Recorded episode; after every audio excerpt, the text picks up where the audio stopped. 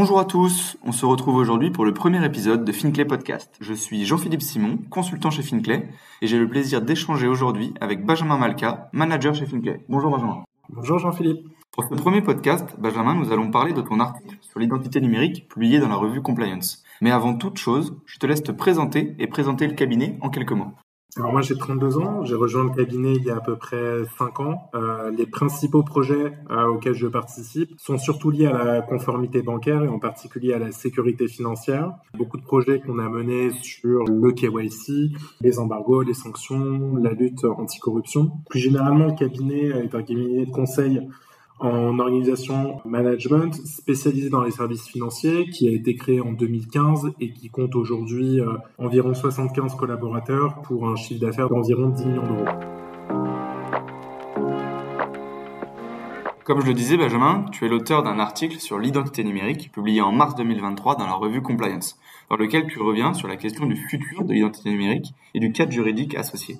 Est-ce que tu peux nous décrire pour les personnes qui nous écoutent, ce que c'est que l'identité numérique. Alors, avant de parler d'identité numérique, parlons d'abord d'identité. Ok.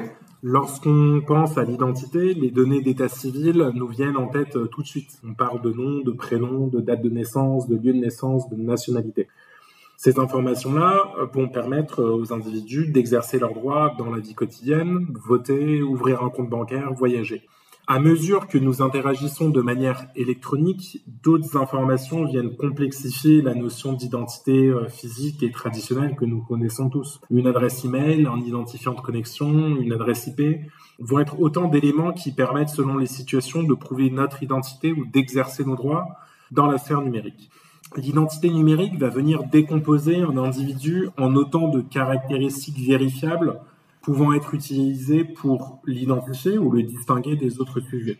Euh, ces caractéristiques vérifiables, c'est ce qu'on appelle les attributs, et ces attributs ont valeur de données personnelles. Ok, mais concrètement, qu'est-ce que c'est que ces attributs? Comment ils sont gérés? Dans le qui nous sommes actuellement Est-ce que tu as des exemples à nous donner? Alors, par exemple, un, euh, attribut pour un individu pourrait être que celui-ci ou que celle-ci est mariée. Dans nos vies quotidiennes, euh, certains attributs sont prouvés sous forme de justificatifs on va prouver euh, qu'on est marié en présentant un livret de famille, par exemple.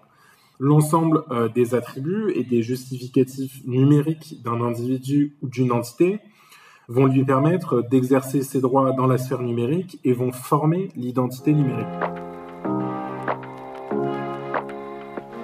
Donc je comprends que ces attributs forment donc l'identité numérique et l'agrégat de ces attributs forme l'identité numérique.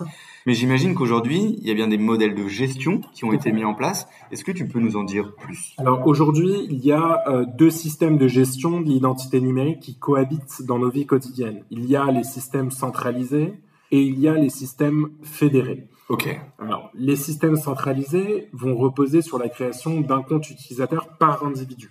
Euh, vous devez euh, vous connecter à 10 comptes, vous allez euh, devoir créer 10 comptes utilisateurs. vous devez vous connecter à 10 plateformes différentes, vous devrez créer 10 comptes utilisateurs. Mhm. dans ce format, l'individu, vous et moi, va avoir autant d'identités numériques qu'il a de profils. Le problème, c'est que plus le nombre d'identités numériques est grand, plus important est le risque de faille de sécurité. Aussi, euh, les informations fournies à la plateforme sont généralement réutilisées en application de règles contenues dans des politiques de confidentialité qui sont, entre vous et moi, aussi variées qu'opaques. Donc ce système centralisé va présenter d'autres inconvénients. L'utilisateur va avoir la charge de gérer et de se souvenir de tous ses identifiants et de tous ses mots de passe.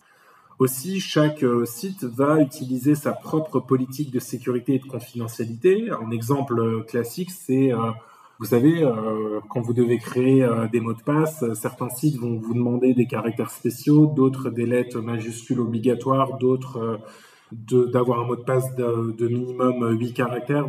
Donc on a euh, des, euh, ce type de complexité euh, qui existe dans les systèmes centralisés.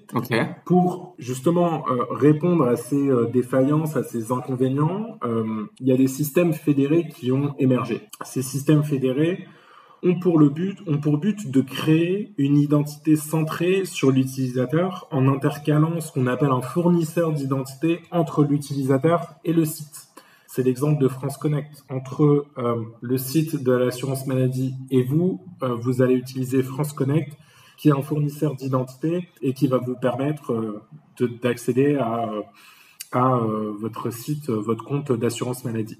Le principal apport de cette approche fédérée, donc, c'est de permettre aux individus d'utiliser la même identité numérique ou du moins les mêmes informations de connexion pour accéder à des services euh, sur différents sites. Via France Connect, vous pouvez vous connecter sur le site euh, des impôts, vous pouvez connecter sur le site euh, l'assurance maladie, sur le site de la Poste, etc.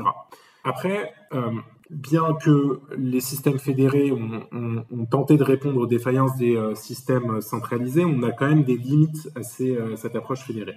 Tout d'abord parce qu'il n'existe pas un seul fournisseur d'identité qui fonctionne avec l'ensemble des, sites. Euh, France Connect ne vous permet pas de vous connecter à des sites autres que des sites rattachés à des services publics. Ce qui fait que les utilisateurs ils vont encore avoir besoin de créer des comptes avec plusieurs fournisseurs d'identité et bientôt, ils oublieront ces utilisateurs quels fournisseurs mm. d'identité ils ont utilisé pour tel site, service ou app. Euh, ce qui fait que l'histoire euh, se répète. Euh, enfin, il y a des politiques de sécurité et de protection des données qui sont relativement permissives, ce qui fait que ces fournisseurs d'identité ne sont pas toujours en position d'aider les utilisateurs à partager de manière sécurisée leurs données.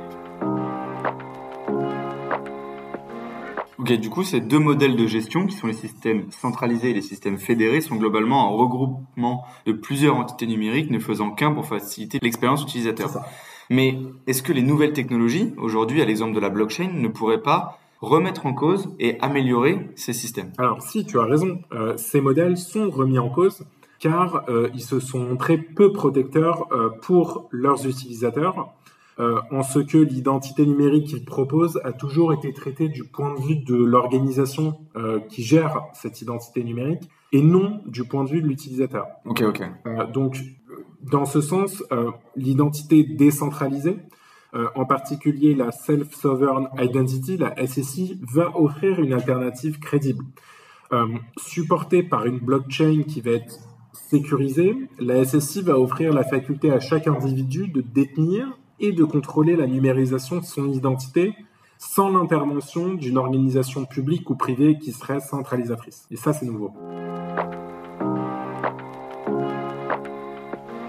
Ok, donc cette alternative que tu considères comme crédible, la SSI, est une identité numérique décentralisée. Est-ce que tu peux nous en dire plus et nous expliquer en quoi elle s'inscrit dans une vraie, véritable notion d'identité numérique décentralisée? Euh, La SSI, euh, c'est un modèle de gestion de l'identité numérique qui va permettre aux individus vraiment d'administrer leur identité numérique et de choisir les aspects de cette identité, les fameux attributs qu'ils vont partager avec des tiers. Et ils vont faire tout ça tout en conservant une trace de ce partage grâce à l'entremise à l'intervention d'une blockchain. L'individu va être placé vraiment au centre de ces interactions numériques et il va garder le contrôle de ces interactions numériques.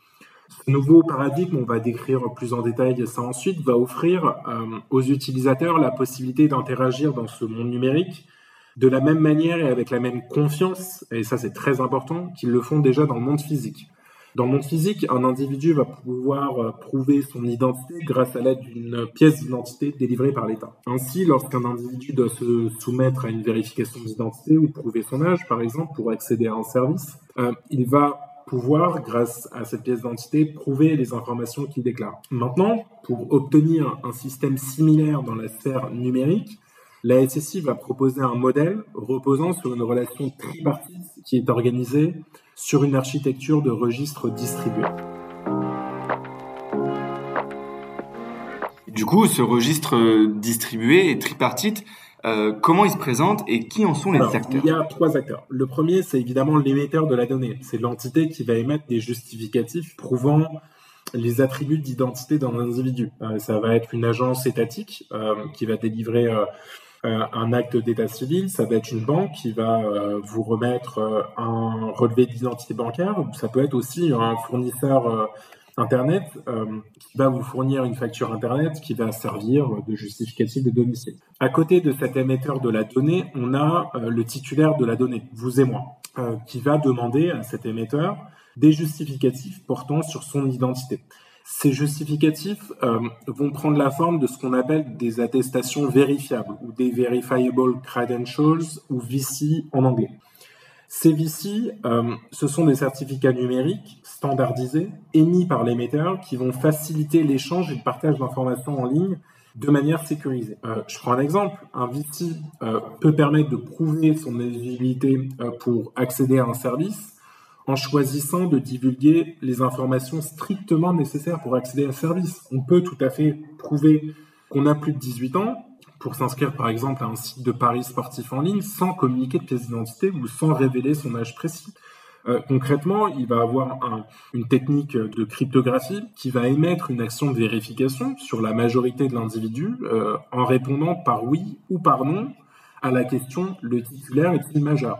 On n'aura plus à donner l'ensemble de sa pièce d'identité ou divulguer euh, sa date de naissance ou divulguer ne serait-ce que son âge. Mais cette action de vérification va euh, permettre de divulguer uniquement ce qui est strictement nécessaire en termes d'information pour accéder à un service. Ok. Et troisième euh, acteur, c'est le vérificateur d'identité. Ça va être l'entité, par exemple, qui souhaite vérifier les informations d'identité numérique. Une compagnie d'assurance qui souhaite vérifier euh, l'adresse de son client pour lui faire bénéficier d'un contrat d'assurance. Et donc, si le titulaire d'identité accepte de révéler ses propres informations, le vérificateur va ensuite s'assurer que la signature numérique de l'émetteur est bien présente dans ce fameux VC, ce qui permettra de garantir justement la confiance numérique et de manière très importante va permettre de réduire le risque de fraude. Merci Benjamin, c'est très clair. Je te remercie pour ce point de cadrage sur ce que c'est que l'identité numérique aujourd'hui et les modèles de gestion afférents. Euh, on sait tous par la forte actualité de ce domaine que la Commission européenne a proposé en 2022, avec une échéance en 2024, une réglementation IDAS 2.0. Est-ce que tu peux nous en dire plus? Alors, la Commission européenne a proposé un règlement appelé euh, IDAS 2.0 ou IDAS V2, euh, visant à établir une identité numérique européenne. en d'autres termes, il y a des portefeuilles numériques européens qui doivent être proposés gratuitement et mis en place par les États membres d'ici 2024 et qui vont présenter un caractère obligatoire pour les entreprises du secteur privé et un certain nombre d'entreprises du secteur, pardon, pour les entreprises du secteur public et un certain nombre d'entreprises du secteur privé, y compris les très grandes euh, plateformes en ligne euh, qu'on connaît tous. Ces portefeuilles européens, ils vont être mis à disposition des citoyens, des résidents, des entreprises de l'Union européenne qui souhaiteraient s'identifier en ligne pour accéder à des services dans les secteurs publics et privés, y compris de manière transfrontalière, ou fournir euh, la confirmation de certaines infos personnelles. Euh, ces euh, portefeuilles vont permettre aux utilisateurs de stocker des données d'identité, des justificatifs et des attributs pour les fournir sur demande aux parties qui se fient à eux.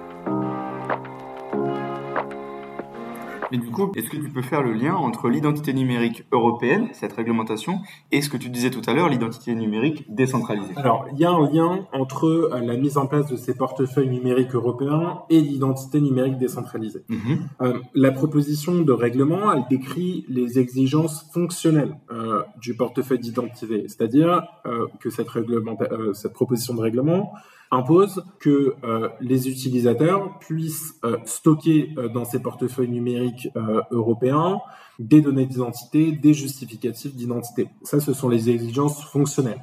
En revanche, la proposition de règlement reste technologiquement neutre sur la manière dont ces exigences seront mises en œuvre et laissant ainsi la porte ouverte à un système décentralisé tel que nous l'avons décrit. Euh, Effectivement. Donc, de manière plus euh, spécifique, il y a vraiment deux autres nouveautés majeures dans cette proposition de règlement qui touche à l'identité décentralisée.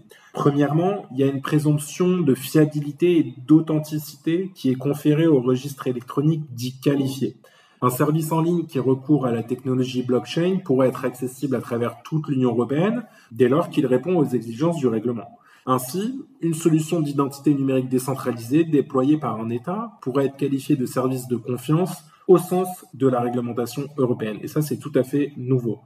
Ce qui est aussi tout à fait nouveau, c'est que cette proposition de règlement va permettre aux entreprises du secteur privé d'agir comme fournisseurs de services liés à l'identité numérique.